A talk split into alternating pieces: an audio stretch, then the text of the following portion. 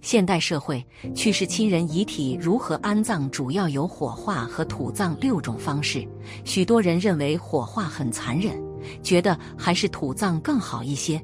今天我们就来探讨一下，到底土葬和火化哪个更合适。首先，我们来聊一聊火化的问题。火化时遗体到底会有怎样的变化？台湾一位殡仪师说出了详情。火化前，殡仪馆的工作人员会对遗体进行仔细检查，其实就是想确认一下遗体还有没有生命体征，以防出现假死现象。虽然概率很小，但也不是没有出现过这种状况。确认无误后，火化师会做一些准备工作，比如去除遗体携带的一些塑料制品，因为这些物品燃烧后会产生异味。为了让逝者体面的离开。应家属要求，殡仪馆的遗体整容师会为遗体整理仪容，主要是修修眉毛、刮刮胡子、化化妆。如果是遭遇外事故去世的人，那么可能就会麻烦一些，整容师可能会需要对肢体、皮肤做缝合，还可能做充填、移植，力求最大限度地还原逝者生前的面貌，让其保持自然、安详，像是处于睡眠状态。因为在火化前，亲友们通常会和遗体做最后的告别，不能给逝者亲友留下痛苦、恐怖的印象。在进入火化炉前，火化师还可能用刀片将逝者气体放出。有人认为这很残忍，其实这是为了防止在火化时发生爆炸。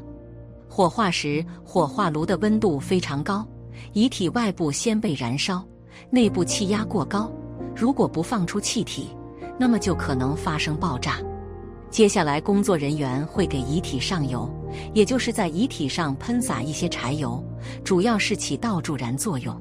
火化一具遗体大概需要十八至二十四千克柴油。如果遗体脂肪多一些，那火化时的燃烧速度可能更快，放油量可以少一些。整个火化过程一般会持续四十五至一百二十分钟不等。有人说，遗体火化时会听到火化炉内发出哭喊、叹息之声，这声音让人毛骨悚然。有的家属甚至认为是逝者心有不甘，或者有什么未了心愿，所以才会发出如此凄厉的声音。其实大可不必因此耿耿于怀，人死不能复生。没有了生命体征，又何来哭泣一说呢？遗体在燃烧时发出声音，有科学合理的解释。人体含有大量脂肪，这些脂肪在火花炉里燃烧，一般会发出声音。脂肪越多，声音越大。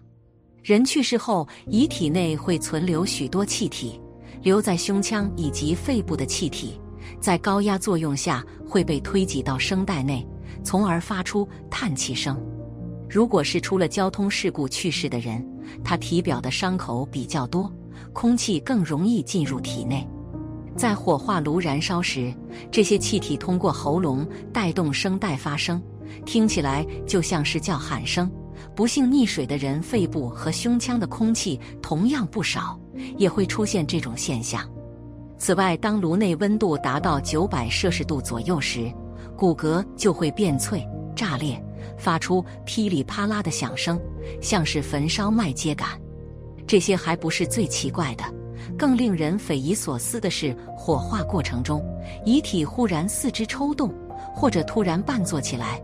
对此，家属很难理解，难道是死而复生了吗？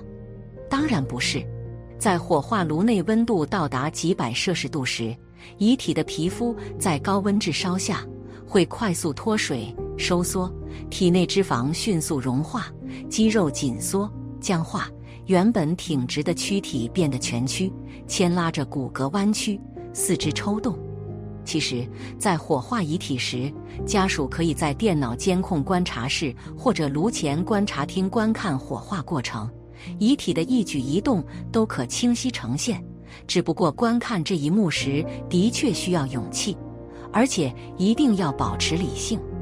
火化后，遗体内的水分、血液会快速消失不见，脂肪、肌肉也会融化，最后剩下的只会是骨骼。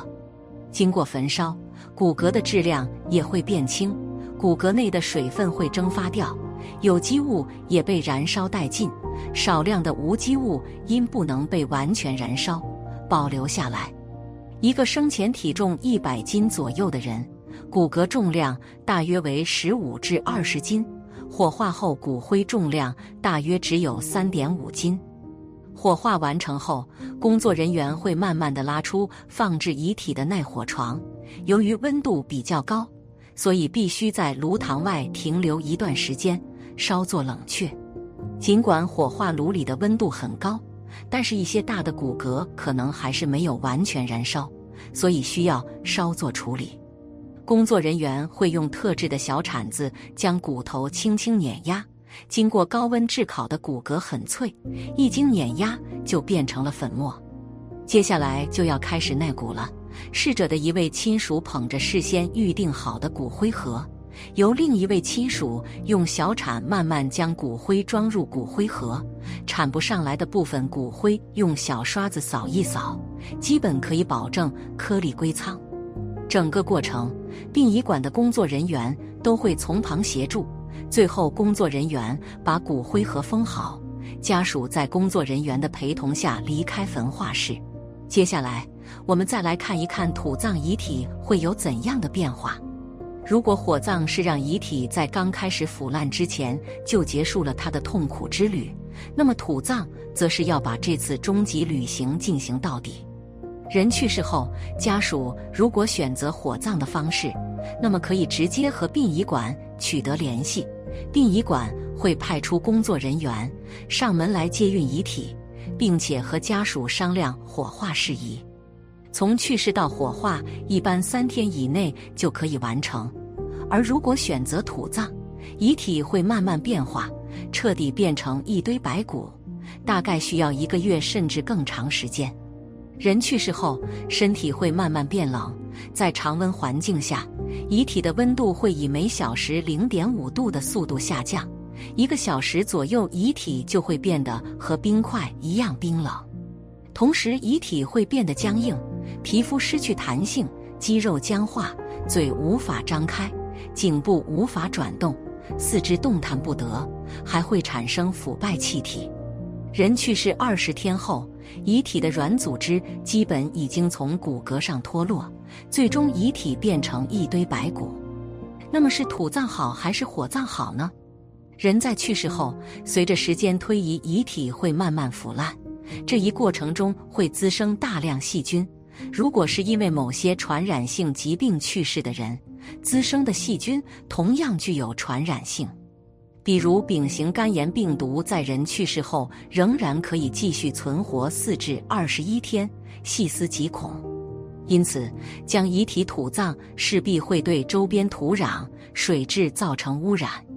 有些家属为了让逝者去得更安心一些，会在棺材入土前涂上一些防腐液。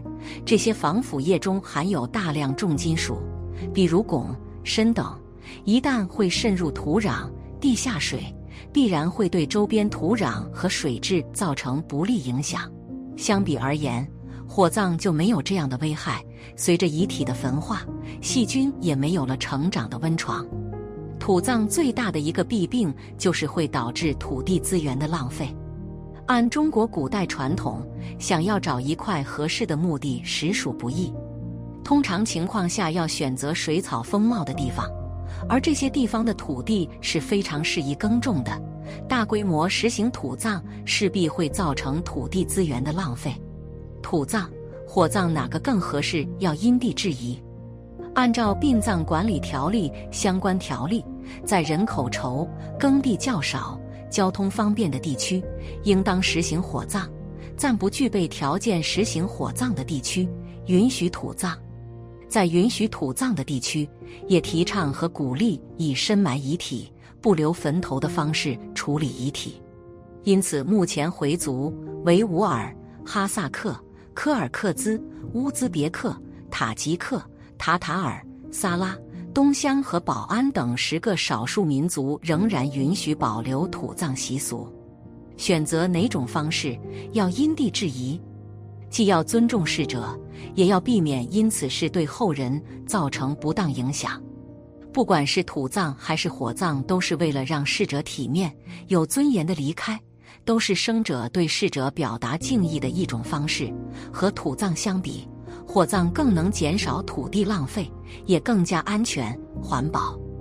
我们应该节约土地，革除丧葬陋俗，提倡文明节俭办丧事。佛说，死亡只是此期生命形式的消失。我们离开这个世界，却离不开轮回不息的六道，离不开自然火宅般的三界。在出离生死之前，生命仍将延续，所做的种种业力也将跟随着并影响着我们。在佛教看来，世界是一个流转循环的过程，人生在世只是其中的一个环节。现世是前世的结果，后世是前世的延续，一世转一世，没有穷尽。一个人只要未得究竟解脱，则他必将在六道中轮回不息，即在地狱、恶鬼、畜生、阿修罗、人间、天上的流转发中，进入下轮的生命历程。正如《心地观经》所说：“有情轮回六道生，犹如车轮无始终。”至于人死后究竟入哪一道，要看他今世修行积德如何。前世决定今世，今世决定来世，三世因果环环相连。好了，本期的视频就为大家分享到这里，感谢您的观看。如果您也喜欢本期内容，请给我点个赞。还可以在右下角点击订阅，或者分享给您的朋友。您的支持是我最大的动力。咱们下期再见。